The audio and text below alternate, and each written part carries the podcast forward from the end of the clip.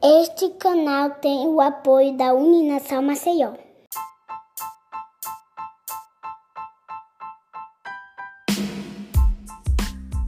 Olá, sejam todos muito bem-vindos. Hoje daremos início, em homenagem à Semana do Psicólogo, a uma série de três episódios que tratará sobre diferentes abordagens em psicoterapia.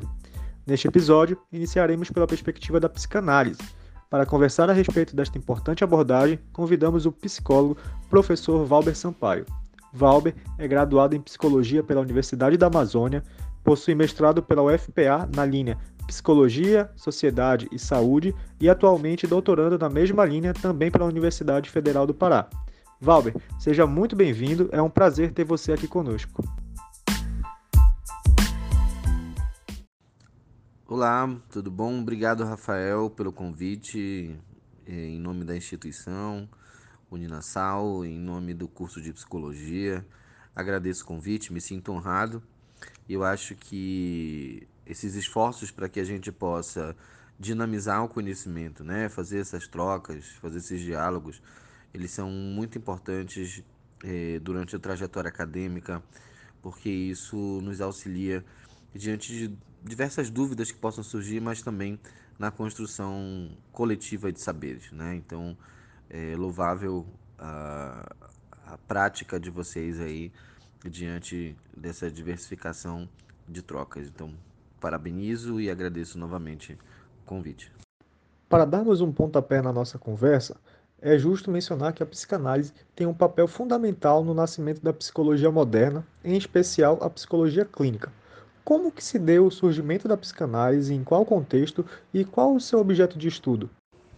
Bom, acho que é importante a gente refletir inicialmente sobre um aspecto, assim, pensando eh, no, no aspecto socioeconômico, é, Freud vem de uma família, de certa forma, não tão bem financeiramente. Né? Uma família de muitos irmãos, de algumas irmãs, e é um sujeito que acabou tendo uma trajetória brilhante, mas uma dedicação inquestionável dentro do seu âmbito dos estudos. Freud era médico de formação e viveu num momento né, pelo qual ele acabou conseguindo se dedicar uh, aos estudos e também teve algumas pessoas em sua trajetória, os seus descaminhos, como eu brinco às vezes, que favoreceram pelo, pelo qual ele pudesse desenvolver muita coisa, né?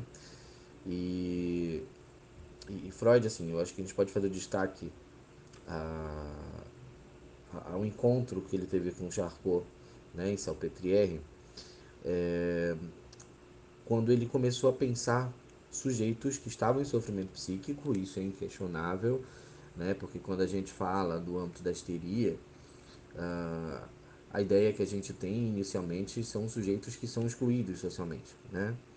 E Freud ele se dedicou ao estudo das mulheres histéricas, mas a gente sabe que o próprio Charcot na época havia alegado que existiam homens histéricos também, que ela não era uma questão é, específica voltada para o âmbito feminino, né? Porque a própria palavra histeria ela já designa isso, né? Doença do útero mas ele talvez o primeiro passo assim do Freud foi pensar uma uma escuta clínica que desse conta de absorver, né, com tentar compreender eh, que, que sintomas eram aqueles e que representações daqueles sintomas é, tinham sentido para pelo qual aquele comportamento tivesse sendo expresso daquela forma de, em forma de sofrimento, né? Então, a partir disso, Freud ele começa a desenvolver aí sua teoria e isso é a elaboração uh, etiológica, assim, né, dos sintomas neuróticos. Uh, e isso parte muito da psicogênese, né, da gênese psíquica uh, e não mais de um, de um aspecto orgânico, né? Então, enquanto muitos da medicina estavam catalogando sintomas apresentáveis e tentando fazer ligações pelo, por, pelo qual elas se manifestavam por uma ordem invisível, né? Uh, Freud ele pensava uh, os aspectos intrapsíquicos, né? Então, quais as representações disso, as representações do sintoma para o sujeito, e isso é uma coisa que a gente precisa fazer um destaque, né? Para valorização da singularidade, e, e aí ele traz o conceito de inconsciente, né, que é o grande centro aí dos estudos da psicanálise, pensar o quanto uma instância psíquica ela acomoda inúmeros elementos pelos quais se manifestam de diversas formas. Né? Então, pensar essa singularidade, pensar esse aspecto é, é, é, do sujeito inconsciente seria o foco assim do Freud, né? E por isso ele foi muitas vezes questionado pela comunidade médica e tantos outros autores e autoras ao longo da sua trajetória e até hoje, né?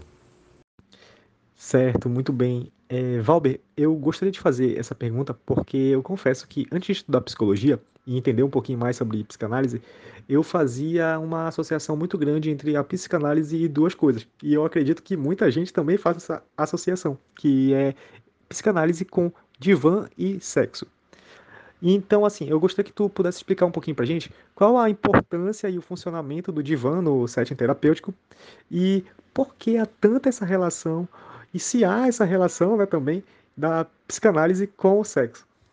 É, esse, esse objeto de van em si, ele traz aí um aspecto para a gente pensar muito significante, porque ele é permeado de fantasias, né? Eu vejo muitos alunos e ex-alunas é, questionando sobre isso, sobre vou montar meu consultório, né? Segue para fazer a, a, formação em psicanálise, vou montar meu consultório.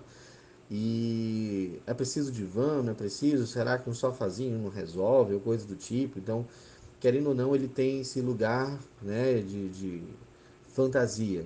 Mas é importante a gente pensar ele historicamente, porque o divã, é, segundo estudos históricos, né, ele foi é, utilizado, né, é uma peça, um móvel, que ele surge na Turquia. E ele surge justamente na, na casa de grandes aristocratas, porque ele era um objeto de decoração. Mas mais do que um objeto de decoração, né, ele era um objeto de decoração de grandes casas. Então ele tem uma representação de poder. Né? Então ele ficava ali cheio de almofadas, enfeitados, próximas às encostas de paredes né, das salas, justamente para trazer essa representação. E é importante a gente citar que, enfim, historicamente também, é, Peter Gay, que é um dos principais teóricos, que, que biógrafos né, de Freud, ele nos apresenta a afirmativa de que ele recebe, o, o Freud recebe o, o divã é, de presente. Né? Então ele recebe um presente é, de um ex-paciente, de uma ex-paciente, no qual ele começa a fazer sua utilização. E aí é, existe toda uma, uma representação de você estar bem naquele lugar. Né? Muitos autores vão trazer a representação também do objeto transicional, né? do símbolo é, é, da lógica intrauterina, então de você retornar a si mesmo. Tá? Então eu vou ficar com, com, com essa representação, assim, de que o divã ele representa justamente esse ponto, de voltar a si mesmo, é, de você se acomodar da melhor forma possível, né, a ponto de que você consiga voltar-se para si. Uh, e aí Freud ele vai, depois que ele, ele recebe esse divã, ele vai procurar encontrar a melhor forma de, de utilizá-lo, né? Então vai fazer modificações inúmeras ali, é, do, do, do, no qual ele se sinta melhor e ele represente melhor é, esse objeto dentro da sua, do, seu, do seu local de análise, né? E ele decide depois por colocar sua poltrona atrás do divã, é, isso também tem uma representação do, do olhar do outro, né? Então, é, eu te favoreço no divã que você possa estar bem consigo mesmo, na posição é, de qualidade, né? De, de um objeto transicional, mas também que você consiga não se sentir julgado pelo olhar do outro. Então, acho que esse é um ponto importante também. É, quanto à questão que você traz é, a, a, lógica da sexualidade, né? O Freud ele é muito enfático nessa, nessa divisão, né? Do que é o ato sexual em si, enquanto sexo, e do que é a sexualidade pelo qual o, o Freud ele acaba trazendo a, a perspectiva é, a perspectiva de análise dele diante é, do foco né, dos seus estudos. E aí, quando ele vai pensar justamente a, a, sexualidade, ele está falando de representações. Ele fala de prazer e desprazer, né? Quando ele fala do, do princípio do prazer, princípio do desprazer. Ele fala é, do quanto determinadas cenas vão nos é, vão nos silenciar é, e também nos afetar inconscientemente. Ele fala justamente é, de lógicas representativas, simbólicas, pelo qual é, a gente vai desenvolver e nos estruturarmos. É, enquanto sujeitos desde a infância. Então, na verdade, ele não está falando do ato sexual, mas ele está falando justamente de como a gente acaba se relacionando com o mundo a partir desse, dessa noção de prazer e de prazer. Muito bem. Valber, a história da psicanálise perpassa por diversos momentos marcantes no que diz respeito a como Freud se relacionava com seus alunos e seus discípulos, dentre os quais muitos acabaram por seguir outros caminhos por divergências de pensamento, como o próprio Jung ou Adler e outros. Falando especificamente de você, existe uma linha específica na qual você segue na clínica? E se sim, qual é esta linha? E o que levou a realizar esta escolha? Bom, no que condiz a uma questão pessoal, né? É, durante a minha trajetória acadêmica, eu tentei me debruçar muito sobre os estudos freudianos, né? Tem um, uma certa leitura lacaniana, é, gosto bastante do Lacan, é, mas ao sair da, da graduação também participei em Belém, né? Da primeira turma do, do corpo freudiano e e acabei dando continuidade a essa prática. Né? Então, se eu tiver que optar hoje assim por uma, uma perspectiva de, de autoria dentro da psicanálise, é, claro que Freud, e aí algumas a gente vai ter algumas discordâncias, né? ou vai identificar algumas questões é, outras que a gente precisa dar conta para trazer para a atualidade o que Freud escreveu na época dele, que, enfim, historicamente, culturalmente, politicamente, economicamente e, outros mentes, né, seriam aspectos divergentes da nossa época. Então é importante a gente sempre delimitar isso, né? É, atualmente a gente vem pensando aí autores como Nasio, né, que, que enfim é um dos grandes autores da contemporaneidade, mas eu acho que a gente pode fazer destaque Há também outros grandes autores e autoras que pensam a decolonialidade né, da própria psicologia ou da própria psicanálise.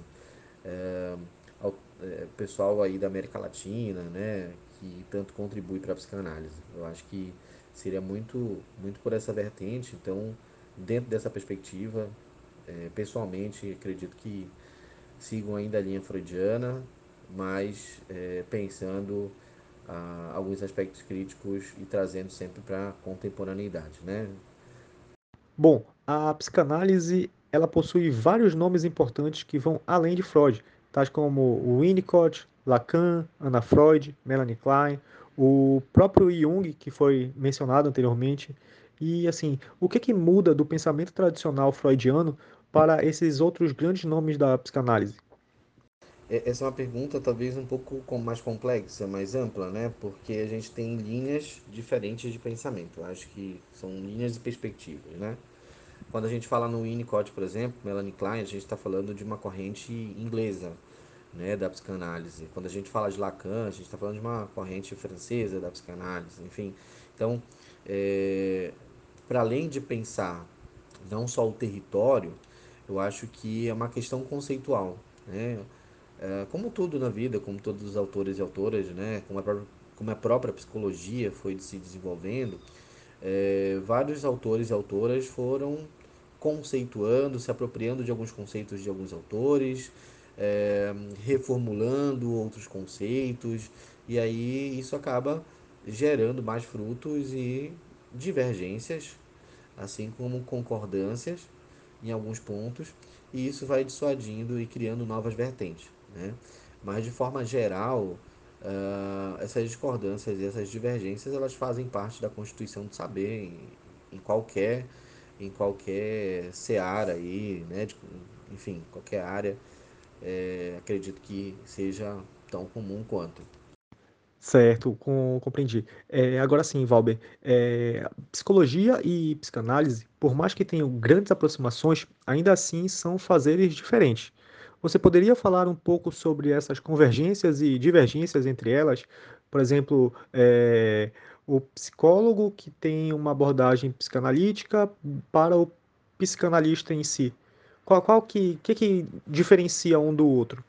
E aí eu acredito assim, que eu sempre brinco dentro da dentro de sala de aula que muitas vezes não é a gente que escolhe a perspectiva de abordagem para seguir.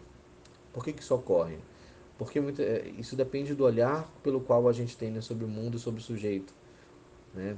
Porque você pode eh, simplesmente, é, em determinado momento, discordar de um campo teórico porque você consegue apenas observar, uh, quando você olha para determinado caso clínico, você identifica o complexo de Édipo, né, estruturando tal sujeito. Você não consegue identificar outras, outras perspectivas. Então, eu sempre brinco que uh, a abordagem, uma perspectiva que a gente desenvolve durante a nossa trajetória acadêmica, ela parece mais um óculos, né? Faça sempre essa comparação, porque eu enquanto sujeito vou me apropriar de demandas pelo qual eu enxergo o mundo. Então eu coloco aquela eu coloco aquela perspectiva à minha frente, a que, a que se adequa melhor ao meu rosto, a que eu consigo enxergar melhor o mundo e acabo seguindo. Ah, aí você fala sobre a questão de uma, um, um aluno ou uma aluna que saia com a perspectiva da psicodinâmica, da psicanálise, e alguém que vá fazer a formação. Né? Então, quando a gente está lá no final do curso, normalmente a gente, se for para a clínica, a gente opta por uma, uma supervisão direcionada, né? E aí, muitas vezes, se opta pela psicodinâmica, pela psicanálise. Então, você opta pela lente pelo qual você enxerga o mundo. É, muitos alunos e alunas, depois que saem da graduação, acabam optando por fazer a formação. A formação no Brasil, ela está passando aí por várias discussões, né? Mas a formação no Brasil, ela condiz de um tripé, né? Que é o tripé é, da supervisão, do atendimento e dos estudos teóricos. E aí alguma, alguns espaços é, colocam os estudos teóricos enquanto aulas e outros espaços no Brasil também colocam, além das aulas, como debates grupais. Né? Então, existem dois momentos teóricos. É, e aí é importante a gente citar isso porque acredito que a, a, a formação ela te designe a ter esse lugar de analista, é, enquanto o sujeito que saiu e não optou por fazer a, a, a formação tem esse olhar. Né? Então é uma questão de, de, de, escolhas mesmo, né? de como você vai desenvolver a, a sua prática clínica. Né? Enquanto muitas pessoas preferem fazer, por exemplo, uma supervisão mesmo depois de formados e formadas, eu super indico. É, na época que eu saí da graduação, eu cheguei a fazer, né? então em Belém não tinha ainda formação, então o pessoal tinha que sair daqui, retornar com a formação e tive a oportunidade de ter uma supervisora que estava voltando de uma formação em São Paulo, que foi maravilhosa, né? e depois adentrei o corpo freudiano. Então, é como, na verdade, o sujeito vai conduzir a sua própria formação, né? das escolhas que, que esse psicólogo, essa psicóloga decide se organizar e se especializar né? e se dedicar diante da. investir um pouco e se dedicar diante da sua própria prática. Estamos caminhando já para o final da nossa conversa, mas eu gostaria de destacar que atualmente a saúde mental ela vem ganhando um maior destaque, em especial neste período pandêmico no qual estamos atravessando, e as pessoas estão um pouco mais conscientes da importância do cuidado da mente. Como você, Valber, avalia os espaços que hoje ocupa a psicologia de base psicanalítica e o que precisaria para avançar ainda mais? Você inicia essa pergunta diante de trazendo o aspecto da pandemia. É, e é importante a gente, a gente ter a ideia de que ela não se encerrou, mas dos momentos mais tenebrosos pelos quais a humanidade passou né, nos últimos anos, ela nos apresentou uma realidade é, extremamente imprecisa.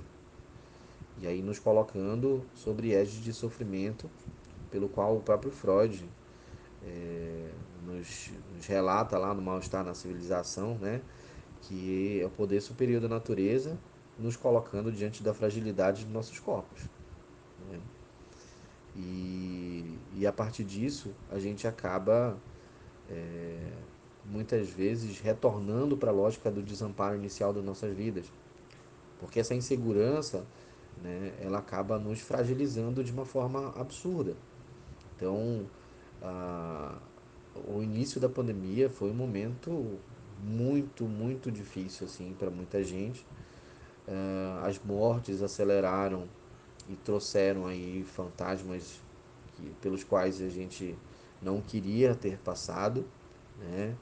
E remontou todo um processo de constituição de vida, da gente se adequar às novas regras, da gente é, reorganizar as nossas práticas diversas das nossas vidas, dos trabalhos e tudo mais, enfim. Então, ela nos colocou de um momento abrupto de readequação.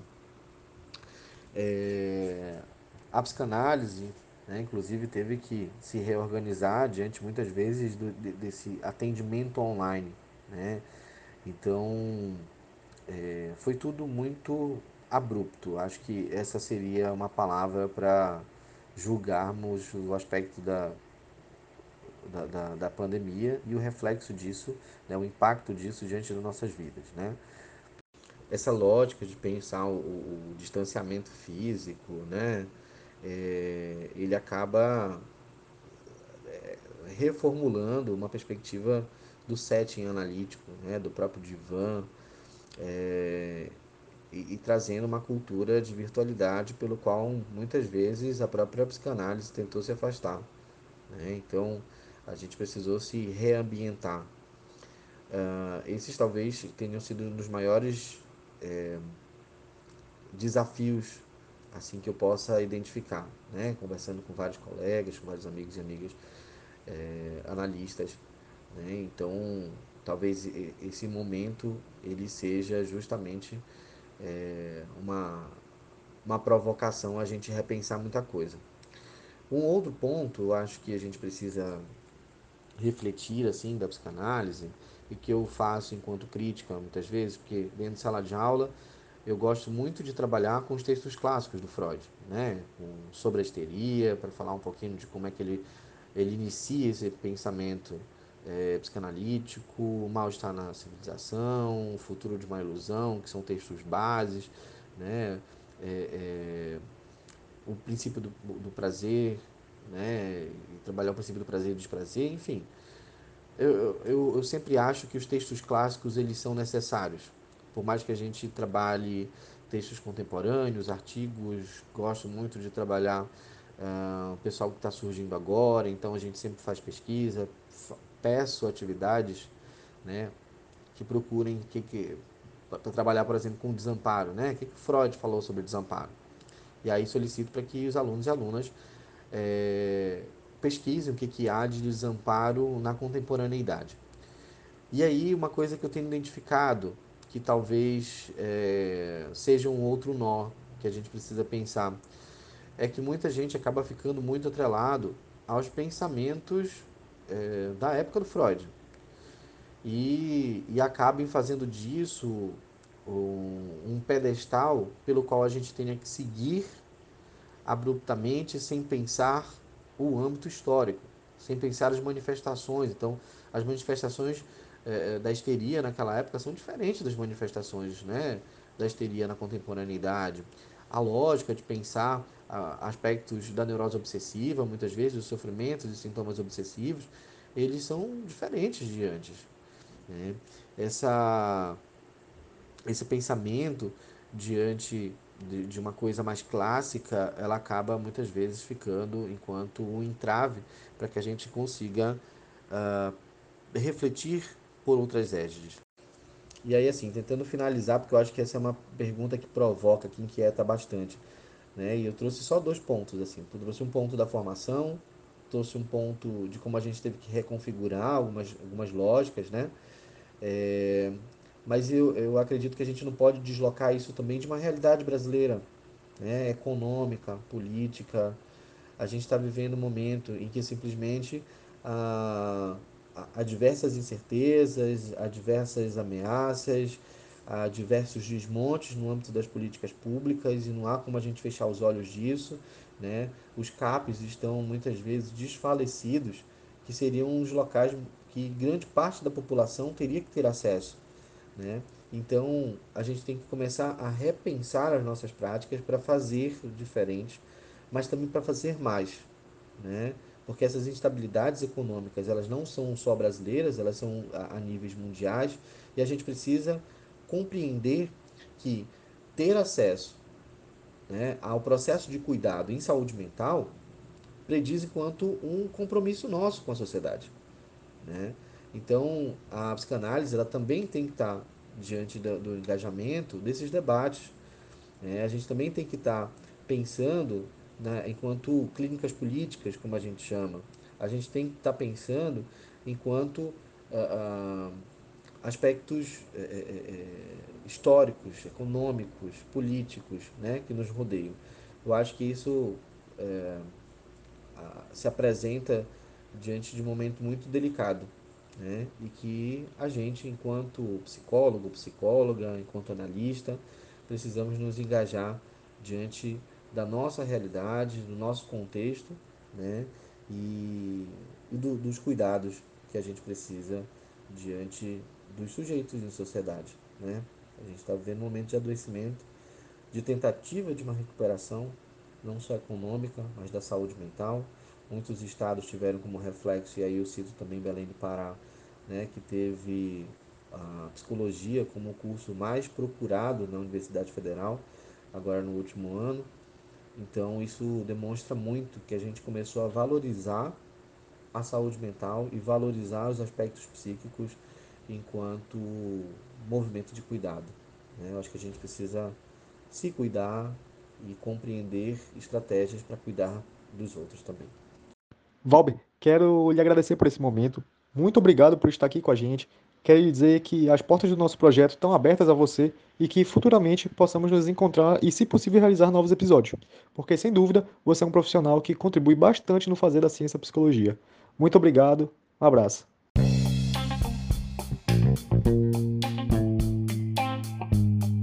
agradeço, Rafael, agradeço a possibilidade de estar aqui com vocês e acredito sempre naquela velha tônica de que conhecimento ele precisa ser compartilhado, trocado. Caso contrário, ele não, não nos serve de nada, né? Então, me, me disponibilizo, coloco à disposição. Espero que a gente possa ter próximos encontros virtuais ou, quem sabe, presenciais e que eu possa contribuir com a formação de vocês, tal qual vocês possam também contribuir com o meu conhecimento, tá bom? Muito obrigado, sintam-se abraçados e abraçadas e até uma próxima.